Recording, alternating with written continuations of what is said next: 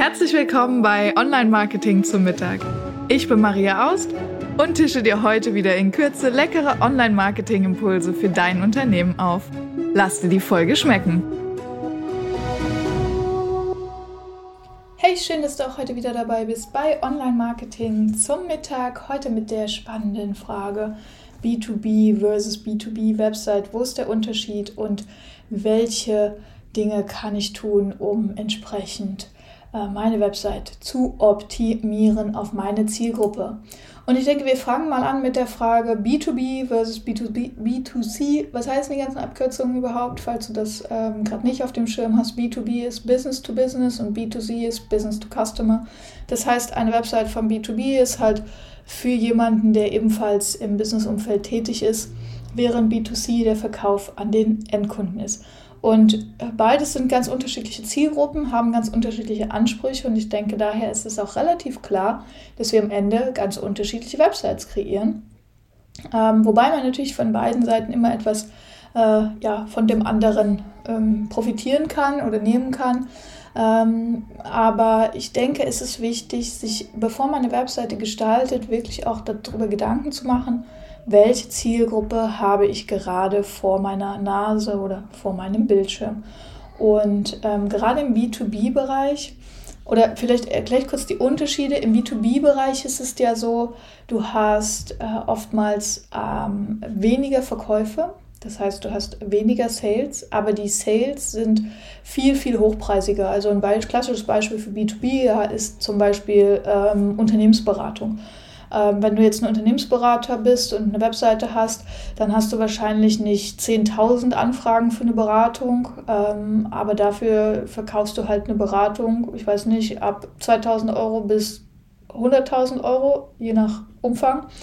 Und ähm, das ist natürlich der, die Anzahl der Verkäufe ist geringer und ähm, die Ansprüche oder die, der Umfang ist einfach größer. So, Während wenn du eine B2C-Webseite hast und zum Beispiel Schmuck verkaufst oder Schuhe verkaufst, dann äh, hat ein paar Schuhe einen geringeren Preis, aber dafür verkaufst du eben sehr, sehr viel und hast einen größeren Umschlag an den Endkunden. So, dann hast du auch meistens im Unterschied B2B, B2C, ein B2B-Kauf passiert nicht so oft äh, wie ein B2C-Kauf.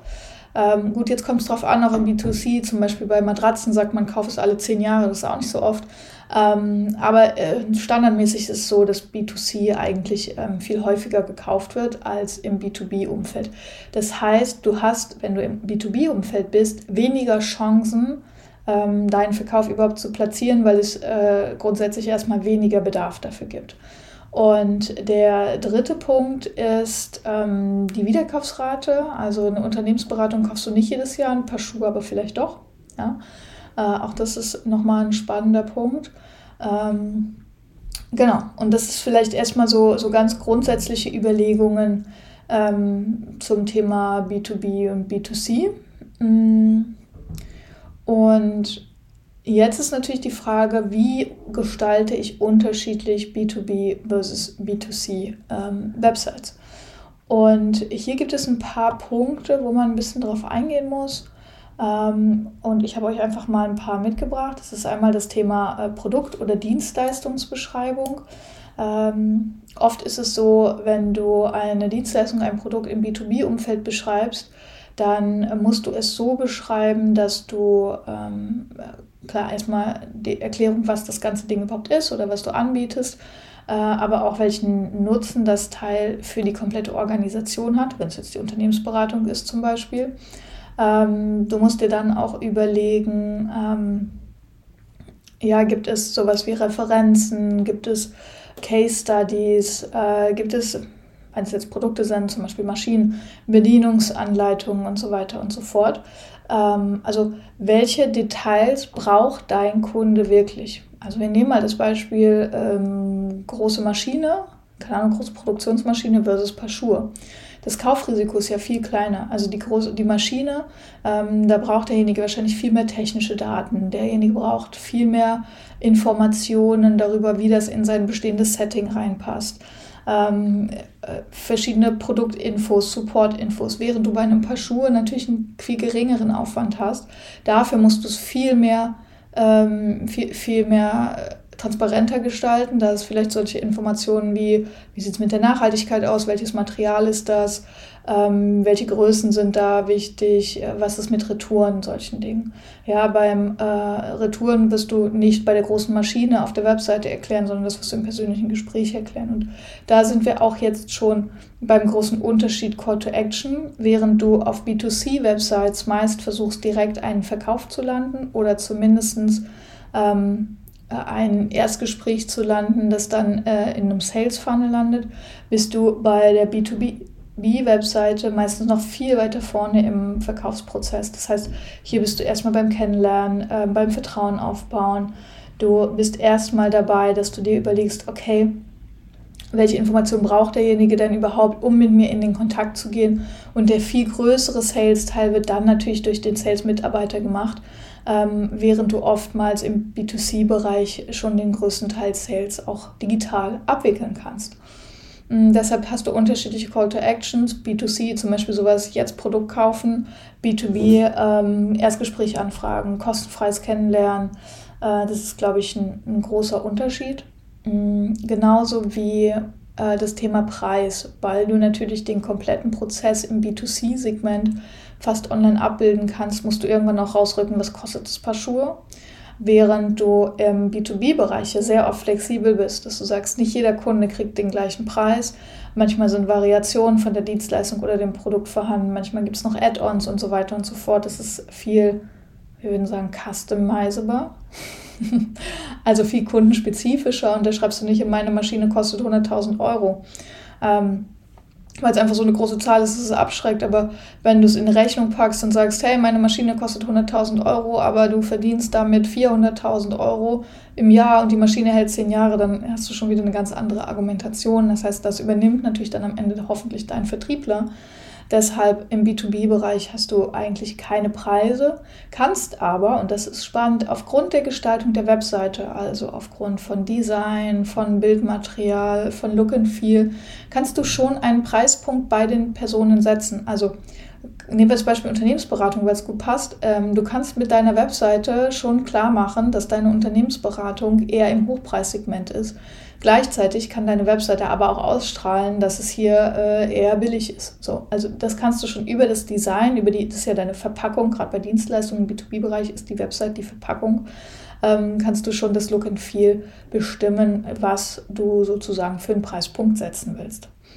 Ähm, genau, dann haben wir ähm, oft nochmal einen Unterschied in der Zielgruppe, während im B2B-Bereich meistens eine Person eine Entscheidung trifft. Ist es so, dass die Person auf die Seite geht, sich vielleicht für deine Schuhe interessiert, dann nochmal im Internet guckt, was gibt es noch für vergleichsweise Anbieter, was gibt es noch für vergleichbare, ähm, vielleicht gleiche Anbieter, wo gibt es den Preis nochmal günstiger, wo gibt es nochmal ein Schnäppchen. Ähm, da werden solche Überlegungen gemacht, während wenn sich ein Kunde für dich äh, entschieden hat im B2B-Bereich, da geht es gar nicht darum, äh, dass eine Person jetzt sagt, ich will so billig wie möglich kaufen, sondern hier gibt es oft Entscheidergruppen. Also gibt es irgendwie den Geschäftsführer, den Einkäufer. Ähm, selbst bei kleinen Unternehmen, ja, also wir sehen es auch manchmal, wenn wir äh, von Einzelunternehmen Anfragen kriegen, dann heißt es immer, ich muss nochmal mit meiner Frau darüber sprechen oder mit meinem Mann darüber sprechen. Es gibt Beeinflusser im B2B-Bereich, die wichtig sind, auch abzuholen, ja. Äh, manchmal ist es so, dass die Recherche wird ja oft nicht vom Geschäftsführer selber gemacht, obwohl er am Ende die, ähm, das die Entscheidung trifft, die Recherche macht jemand anders. Und für diese Person musst du Informationen im B2B-Umfeld bereitstellen. Ja? Zum Beispiel ein Factsheet zum Ausdrucken, das äh, auf einer Seite alles zusammenfasst, dass der Geschäftsführer sagen kann, ja, das will ich haben. Zum Beispiel. Ja? Äh, Arbeitsproben, all diese Dinge, das, das muss alles schon so ein bisschen erklärt und gezeigt werden. Arbeitsproben könnte übrigens sein, entweder wenn du jetzt Wissen verkaufst, etwas von deinem Wissen, ähm, wenn ihr das bei uns mal sehen wollt, wir haben eine Checkliste, äh, die du dir kostenfrei runterladen kannst mit zehn, eine Checkliste, einen Factsheet mit äh, zehn Tipps, wie du bei Google besser gefunden wirst. Ja, damit zeigen wir vorab schon mal unsere SEO-Expertise. Ähm, und sowas kannst du machen. Ein White Paper kannst du machen, ja, wo du mal eine Show, ein Showcase machst und zeigst, mit dem Kunden haben wir gearbeitet. Das und das war das Problem, das und das ist die Lösung. So und so fühlt sich der Kunde jetzt. Ne? Also auch da musst du verkaufspsychologische Dinge mit aufnehmen, aber ähm, anders aufbereitet, also speziell eben für den B2B-Bereich. Ähm, das ist, glaube ich, nochmal ein, ein großer Unterschied. Ähm, außerdem gibt es äh, im Webdesign äh, in der Funktionalität nochmal so ein paar Unterschiede. Ich habe es schon gesagt, B2C ist oft direkter Kauf, ähm, aber auch äh, Supportanfragen. Du willst nicht, dass jedes Mal jemand für ein paar Schuhe bei dir im Shop anruft, sondern da hast du dann ein, zum Beispiel Kontaktformular oder einen automatisierten Prozess für Retoure, für Anfragen, für Nachfragen ähm, den du schon in diese Richtung gesteuert hast, dass viele Menschen das gleiche Problem gelöst bekommen. Zum Beispiel FAQ ist auch so ein Thema, ne? dass du einfach eine große FAQ-Section hast. Während du im B2B-Bereich ähm, viel mehr auf den persönlichen Kontakt abzielst, weil du natürlich viel weniger Menschen hast, die ja viel mehr Geld ausgeben. Ähm, genau, hier ist es auch wichtig äh, von der Funktionalität, zum Beispiel was den Support angeht, wenn wir bei deiner Maschine bleiben. Oft ist es so, dass ähm, es noch After Sales gibt. Ja? Also du hast jetzt deine Maschine verkauft und jetzt hat derjenige Probleme mit seiner Maschine. Wo kann der Service erreichen? Das sind solche Fragen. Wie kann der mit einem Service-Mitarbeiter in Kontakt kommen? Ähm, gibt es vielleicht irgendwo eine Bedienungsanleitung, ein kurzes Video dazu, ja? wie man das Ding wartet oder reinigt oder nutzt?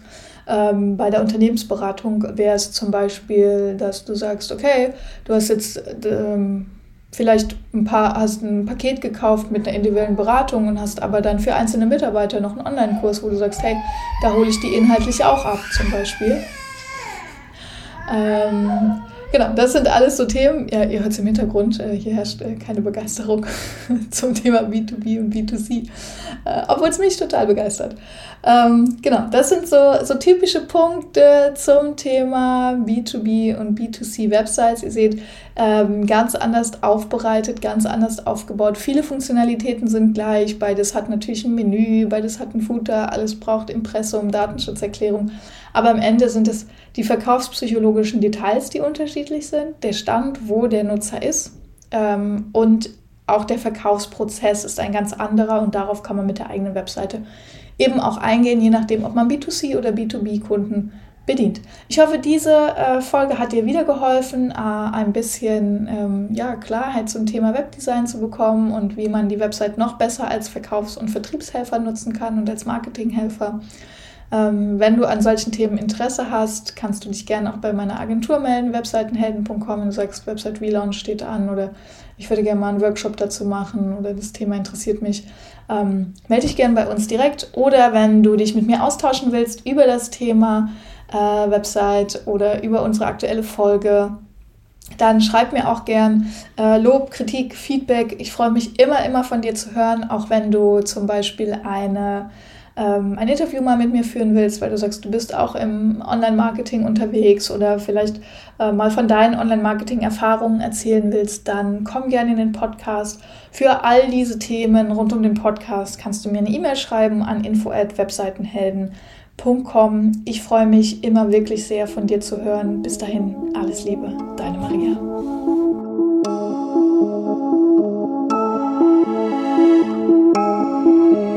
Ich hoffe, du bist satt geworden und hast einen leckeren Impuls mitgenommen. Bewerte den Podcast gerne auf iTunes, damit uns noch mehr Menschen zum Online-Marketing-Mittagessen begleiten.